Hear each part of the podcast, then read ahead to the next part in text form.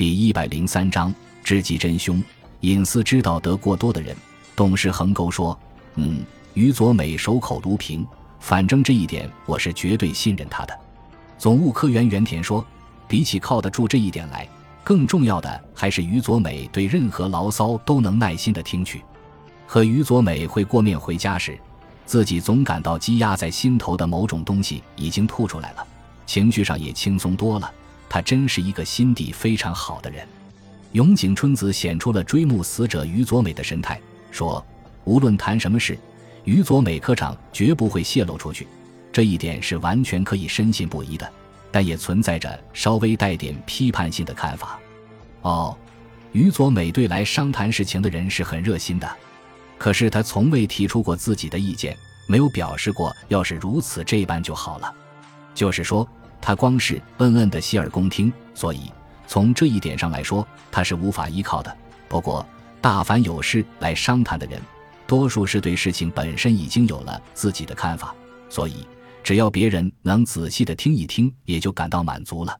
在于佐美面前，即使你谩骂上司也毫无问题。这是人事科员中西的话。中西虽然一时说出了无法依靠这种带点非议的话。但最后还是肯定了于佐美，这些讲话在光野脑子里转，是个谁都要找他交谈的人，是个守口如瓶而赢得极大信任的人。这样一个人果真是被害的吗？这是光野的疑问。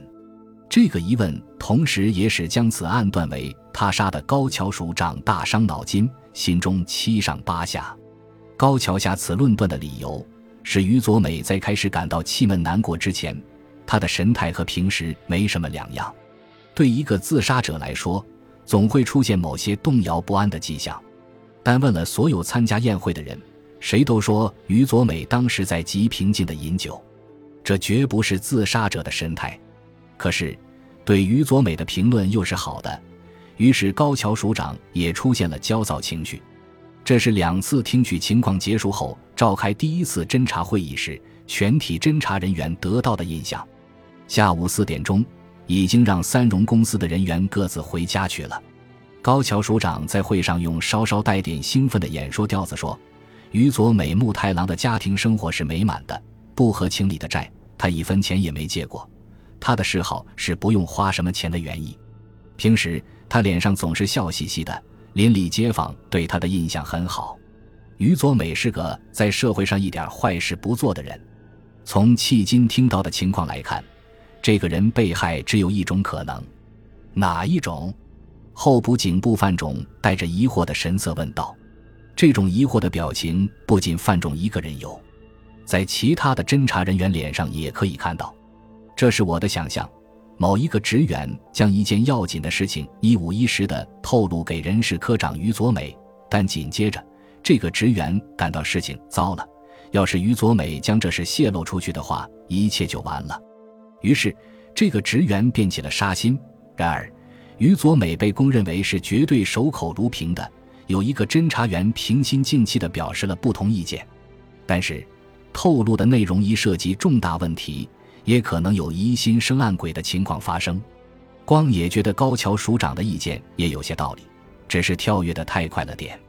不过，又有一个侦查员发言：“我感到署长的意见中想象的成分过多了些。”经他这么一说，想想情况也确实如此。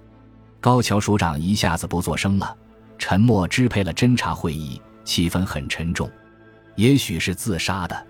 光也觉得这种疑问开始在一部分的侦查员头脑里有所蔓延，可是侦查的方向是他杀，现在正顺着这个方向披荆斩棘的勇往直前，所以谁也没有把疑问说出口来。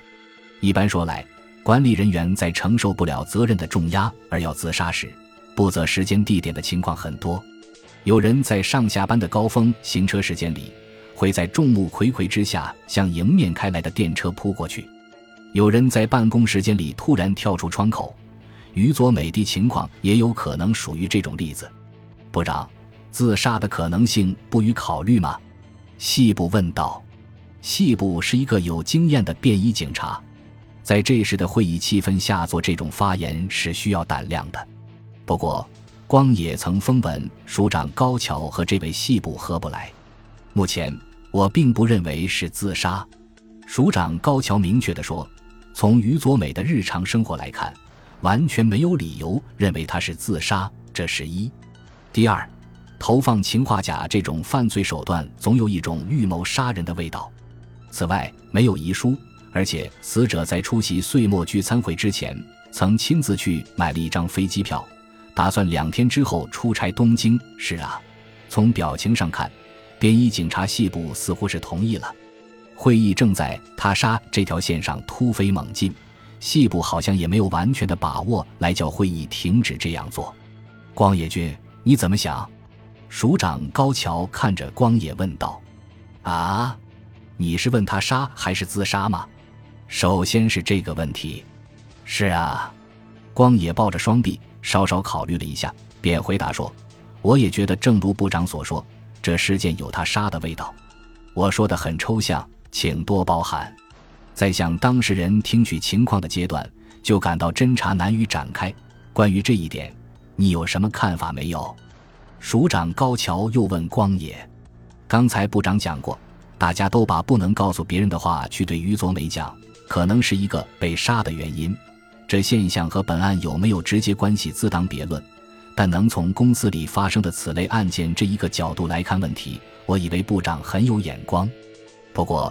光野说到这里，向大家扫视了一遍，又说：“当前的企业或者是企业的成员，他们保卫自己的意识是非常强的。是举一个很容易懂的例子来加以说明。假设在银行内部发生了一起能够退赔得出的盗用公款事件，就说是五百万日元吧，银行一定会在内部解决，绝对不外扬，因为银行是讲究信用的企业。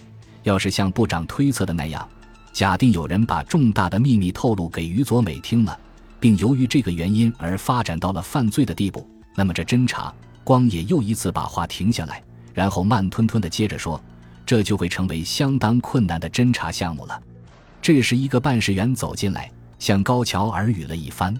“嗯嗯。”高桥一边点头一边听着。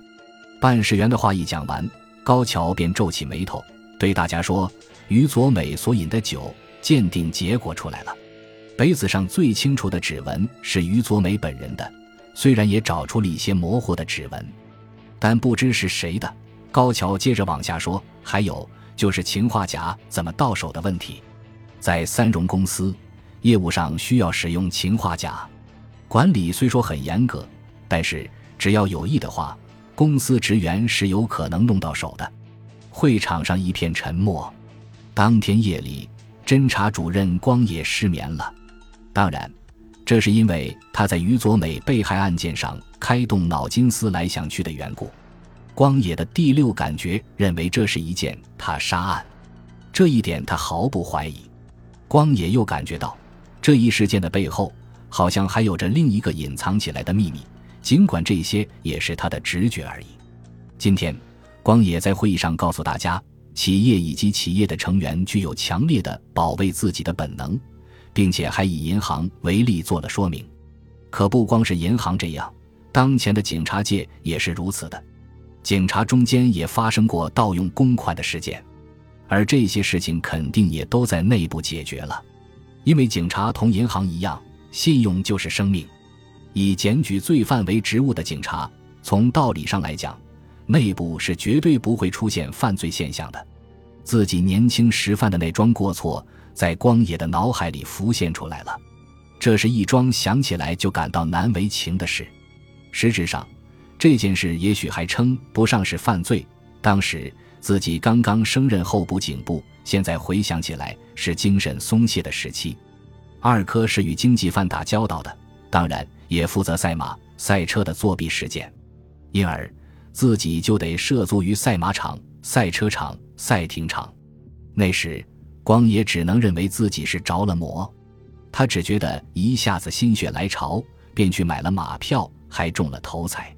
光野虽然十分清楚一头扎进这种赌局是愚蠢的事，但他还是开始热衷于赛马、赛艇了。条文上并没有规定警官不准染指赌博。但不成文法在实际上却是约束警官不能去参加赌博的。那时，光野觉得有点心虚，所以养成了离开 L 市而到其他地方去赛马、赛艇的习惯。有一天，在欧赛艇场，中午前，光野就把所有的钱输得精光。光野只觉得谁拍了一下他的肩膀，于是回过头去，原来是老头子若本，他专门向职员阶层的人放债。